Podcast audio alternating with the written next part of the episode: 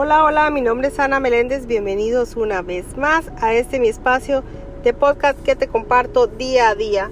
Y esto es el curso de milagros. En realidad estoy feliz y bendecida de poder estar con todos ustedes día a día. Bueno, mis amores, y estamos en la lectura de hoy y aquí en el capítulo 25, parte 9, título La justicia del cielo. Capítulo 25, parte 9, la justicia del cielo. La lectura de hoy dice, ¿qué otra cosa sino la arrogancia podría pensar que la justicia del cielo no puede cancelar tus insignificantes errores? ¿Y qué podría significar eso sino que son pecados y no errores, eternamente incorregibles y a los que hay que corresponder con venganza y no con justicia? ¿Estás dispuesto a que se te libere de todas las consecuencias del pecado? No puedes contestar esta pregunta hasta que no entiendas todo lo que implica la respuesta, pues si contestas sí, significa que renuncias a todos los valores de este mundo en favor de la paz del cielo.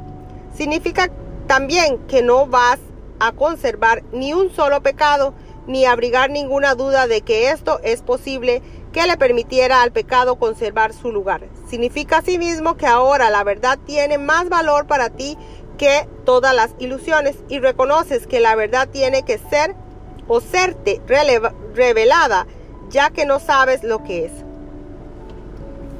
Dar a regañadientes equivale a no recibir el regalo, pues no estás dispuesto a aceptarlo. Se te guarda hasta que tu renuncia a recibirlo desaparezca y estés dispuesto a que te sea dado. La justicia de Dios merece gratitud, no temor. Ni tú ni nadie puede perder nada que deis, sino que todo ello se atesora y se guarda en el cielo, y donde todos los tesoros que le han sido dados al Hijo de Dios se conservan para él y se le ofrecen a todo aquel que simplemente extiende la mano dispuesto a recibirlos. El tesoro no merma al ser dado. Cada regalo no hace sino aumentar el caudal de su riqueza, pues Dios es justo. Él no lucha contra la renuencia de su Hijo a percibir la salvación como un regalo procedente de Él, mas su justicia no quedará satisfecha hasta que todas o todos la reciban. Puedes estar seguro de que la solución a cualquier problema que el Espíritu Santo resuelva será siempre una en la que nadie pierde. Y esto tiene que ser la verdad, porque Él no le exige sacrificios a nadie. Cualquier solución que le exija a alguien la más mínima pérdida no habrá resuelto el problema, sino que lo habrá empeorado, haciéndolo más difícil de resolver y más justo. Es imposible que el Espíritu Santo pueda ver cualquier clase de injusticia como la solución. Para Él, lo que es justo tiene que ser corregido porque es injusto. Y todo error es una percepción en la que, como mínimo, se ve a uno de los hijos de Dios injustamente. De esta forma es como se priva de justicia al Hijo de Dios. Cuando se considera a alguien como un perdedor, se le ha condenado. Y al castigo, en vez de la justicia, se convierte en su justo merecido. Ver la inocencia hace que el castigo sea imposible y la justicia inevitable. La percepción del Espíritu Santo no da cabida al ataque. Solo una pérdida podría justificar el ataque, mas Él no ve pérdidas de ninguna clase.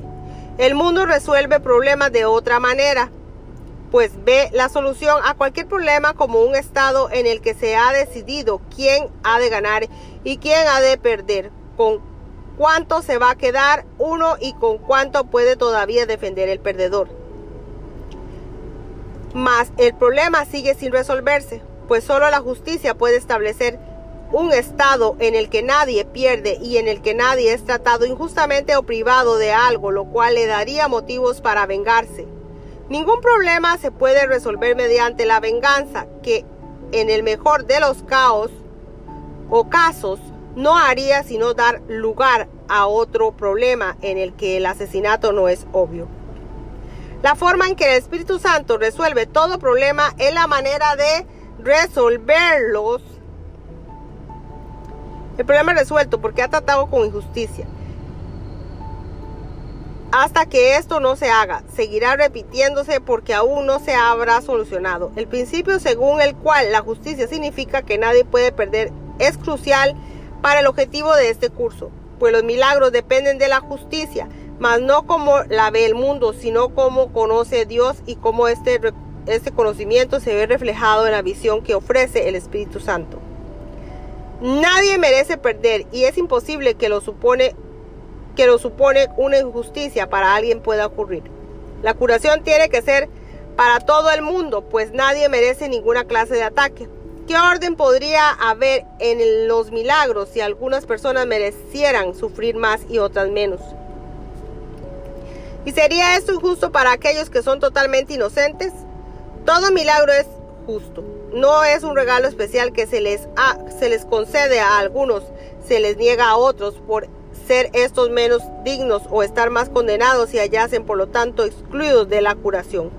¿Quién puede estar excluido de la salvación si el propósito de esta es precisamente acabar con el especialismo? ¿Dónde se encontraría la justicia de la salvación si algunos errores fuesen imperdonables y justificasen la, la venganza en lugar de la curación y el retorno a la paz? El propósito de la salvación no puede ser ayudar al Hijo de Dios a que sea más injusto de lo que Él ya lo ha procurado ser. Si los milagros que son el don del Espíritu Santo se otorgarán exclusivamente a un grupo selecto y especial, pero se negarán a otros por ser estos merecedores o menos merecedores de ellos, entonces Él sería el aliado del especialismo. El Espíritu Santo no da fe de lo que no puede percibir y todos tienen el mismo derecho a su don de curación y liberación y paz. Entregarle un problema al Espíritu Santo para que Él lo resuelva por ti. Significa que quieres que se resuelva, mas no entregárselo a fin de resolverlo por tu cuenta y sin su ayuda. Es decir, que el problema siga pendiente y sin resolver, haciendo así que pueda seguir dando lugar a más injusticias y ataques. Nadie puede ser injusto contigo a menos que tú hayas decidido ser injusto primero. En ese caso, es inevitable que surjan problemas que sean un obstáculo en tu camino y que la paz se vea disipada por los vientos del odio. A menos que pienses que todos tus hermanos tienen el mismo derecho a los milagros que tú, no reivindicarás tu derecho a ellos al haber sido injusto con ellos o con otros que gozan de los mismos derechos que tú. Si tratas de negarle algo a otro, sentirá que se te ha negado a ti. Si tratas de privar a alguien de algo, te habrás privado a ti mismo. Es imposible recibir un milagro que otro no pueda recibir. Solo el perdón ofrece milagros y el perdón tiene que ser justo con todo el mundo. Los pequeños problemas que ocultas se convierten en tus pecados secretos porque no elegiste que se te liberase de ellos y así acumulan polvo y se vuelven cada vez más grandes hasta cubrir todo lo que percibes impidiéndote de este modo ser justo con nadie.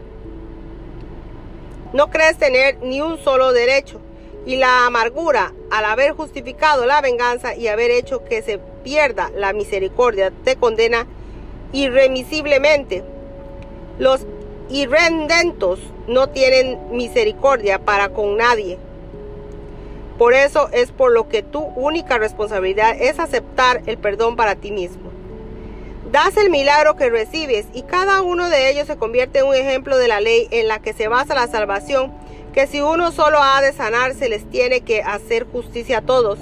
Nadie puede perder y todos tienen que beneficiarse. Cada milagro es un ejemplo de lo que la justicia puede lograr cuando se ofrece a todos por igual, pues se recibe en la misma medida en que se da. Todo milagro es la conciencia de que dar y recibir es lo mismo puesto que no hace distinciones entre los que son iguales, no ve diferencias donde no las hay, y así es igual con todos porque no ve diferencia alguna entre ellos. Su ofrecimiento es universal y solo tiene un mensaje. Lo que es de Dios le pertenece a todo el mundo y es su derecho inalienable. Así que mis amores, hasta aquí termina la lectura del día de hoy. Que Dios me les bendiga hoy, mañana y siempre. Gracias una vez más por haber estado aquí en este mi espacio de podcast donde te comparto un curso de milagros. Bueno, mis amores, bendiciones.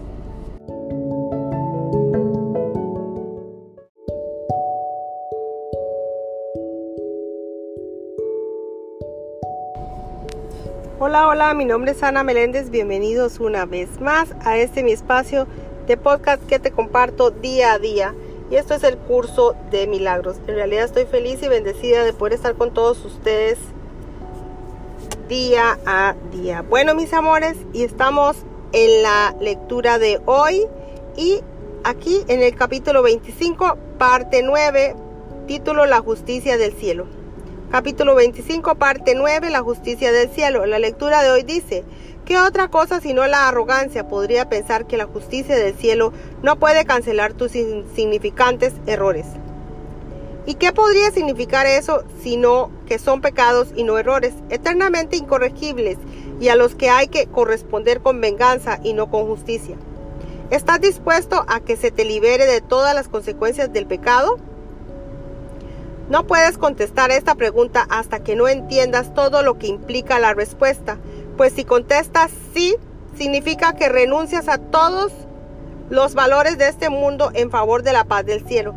Significa también que no vas a conservar ni un solo pecado, ni abrigar ninguna duda de que esto es posible que le permitiera al pecado conservar su lugar. Significa asimismo que ahora la verdad tiene más valor para ti que todas las ilusiones y reconoces que la verdad tiene que ser o serte revelada ya que no sabes lo que es. Dar a regañadientes equivale a no recibir el regalo, pues no estás dispuesto a aceptarlo. Se te guarda hasta que tu renuncia a recibirlo desaparezca y estés dispuesto a que te sea dado. La justicia de Dios merece gratitud, no temor. Ni tú ni nadie puede perder nada que deis, sino que todo ello se atesora y se guarda en el cielo, y donde todos los tesoros que le han sido dados al Hijo de Dios se conservan para él y se le ofrecen a todo aquel que simplemente extiende la mano dispuesto a recibirlos. El tesoro no merma al ser dado. Cada regalo no hace sino aumentar el caudal de su riqueza, pues Dios es justo.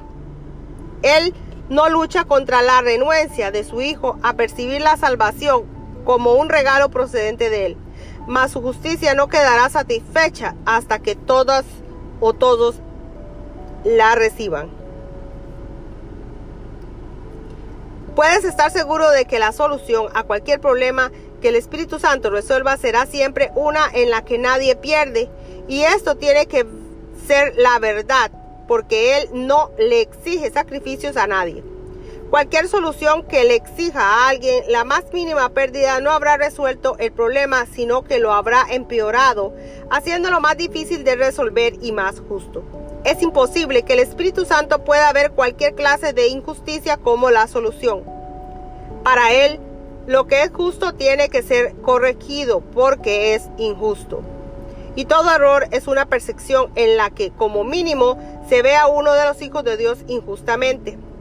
De esta forma es como se priva de justicia al Hijo de Dios. Cuando se considera a alguien como un perdedor, se le ha condenado. Y al castigo en vez de la justicia, se convierte en su justo merecido. Ver la inocencia hace que el castigo sea imposible y la justicia inevitable. La percepción del Espíritu Santo no da cabida al ataque. Solo una pérdida podría justificar el ataque, mas Él no ve pérdidas de ninguna clase. El mundo resuelve problemas de otra manera pues ve la solución a cualquier problema como un estado en el que se ha decidido quién ha de ganar y quién ha de perder, con cuánto se va a quedar uno y con cuánto puede todavía defender el perdedor. Mas el problema sigue sin resolverse, pues solo la justicia puede establecer un estado en el que nadie pierde y en el que nadie es tratado injustamente o privado de algo, lo cual le daría motivos para vengarse. Ningún problema se puede resolver mediante la venganza, que en el mejor de los caos o casos no haría sino dar lugar a otro problema en el que el asesinato no es obvio. La forma en que el Espíritu Santo resuelve todo problema es la manera de resolverlos. El problema es resuelto porque ha tratado con injusticia hasta que esto no se haga. Seguirá repitiéndose porque aún no se habrá solucionado. El principio según el cual la justicia significa que nadie puede perder es crucial para el objetivo de este curso, pues los milagros dependen de la justicia, mas no como la ve el mundo, sino como conoce Dios y cómo este, este conocimiento se ve reflejado en la visión que ofrece el Espíritu Santo. Nadie merece perder y es imposible que lo supone que lo supone una injusticia para alguien pueda ocurrir. La curación tiene que ser para todo el mundo, pues nadie merece ninguna clase de ataque. ¿Qué orden podría haber en los milagros si algunas personas merecieran sufrir más y otras menos? ¿Y sería esto injusto para aquellos que son totalmente inocentes? Todo milagro es justo. No es un regalo especial que se les, se les concede a algunos, se les niega a otros por ser estos menos dignos o estar más condenados y hallacen por lo tanto excluidos de la curación. ¿Quién puede estar excluido de la salvación si el propósito de esta es precisamente acabar con el especialismo? ¿Dónde se encontraría la justicia de la salvación si algunos errores fuesen imperdonables y justificasen la, la venganza en lugar de la curación y el retorno a la paz? El propósito de la salvación no puede ser ayudar al Hijo de Dios a que sea más injusto de lo que Él ya lo ha procurado ser. Si los milagros que son el don del Espíritu Santo se otorgarán exclusivamente a un grupo selecto y especial, pero se negarán a otros por ser estos merecedores o menos merecedores de ellos, entonces Él sería el aliado del especialismo. El Espíritu Santo no da fe de lo que no puede percibir y todos tienen el mismo derecho a su don de curación y liberación y paz entregarle un problema al Espíritu Santo para que Él lo resuelva por ti. Significa que quieres que se resuelva, mas no entregárselo a fin de resolverlo por tu cuenta y sin su ayuda. Es decir, que el problema siga pendiente y sin resolver, haciendo así que pueda seguir dando lugar a más injusticias y ataques. Nadie puede ser injusto contigo a menos que tú hayas decidido ser injusto primero.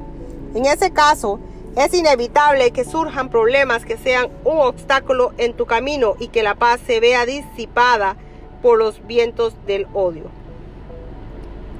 A menos que pienses que todos tus hermanos tienen el mismo derecho a los milagros que tú, no reivindicarás tu derecho a ellos al haber sido injusto con ellos o con otros que gozan de los mismos derechos que tú. Si tratas de negarle algo a otro, sentirá que se te ha negado a ti. Si tratas de privar a alguien de algo, te habrás privado a ti mismo. Es imposible recibir un milagro que otro no pueda recibir. Solo el perdón ofrece milagros y el perdón tiene que ser justo con todo el mundo. Los pequeños problemas que ocultas se convierten en tus pecados secretos porque no elegiste que se te liberase de ellos y así acumulan polvo y se vuelven cada vez más grandes hasta cubrir todo lo que percibes impidiéndote de este modo ser justo con nadie. No crees tener ni un solo derecho, y la amargura al haber justificado la venganza y haber hecho que se pierda la misericordia te condena irremisiblemente. Los irrendentos no tienen misericordia para con nadie. Por eso es por lo que tu única responsabilidad es aceptar el perdón para ti mismo. Das el milagro que recibes y cada uno de ellos se convierte en un ejemplo de la ley en la que se basa la salvación, que si uno solo ha de sanar, se les tiene que hacer justicia a todos.